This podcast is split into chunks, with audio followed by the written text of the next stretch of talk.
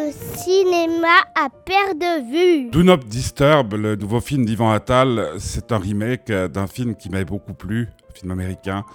Euh, L'histoire est toute simple. Ben est parfaitement heureux. Il euh, vit euh, avec sa femme, incarnée par Laetitia Casta. Ben, c'est Yvan Attal. Et puis un beau jour, Jeff débarque.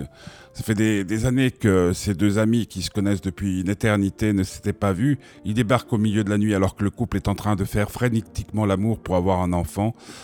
Et puis à partir de ce moment-là, bah, tout va déconner. Bien entendu, l'arrivée d'une tierce personne dans un couple, on sait, ça sème toujours la panique, que ce soit une amie, que ce soit un ami, que ce soit un parent. Ça fout toujours la panique. Voilà, je l'ai dit, je le redis.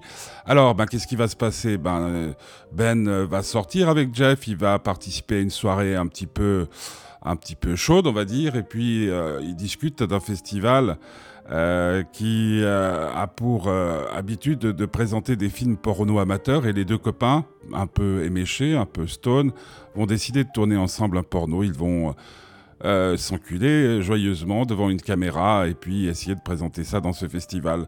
C'est un film étrange, c'est un film dérangeant, c'est un film qui ne vaut pas son film original à mon avis. On sent qu'Yvan Attal a un problème quand même euh, dans ses relations avec les femmes, dans ses relations à l'amour.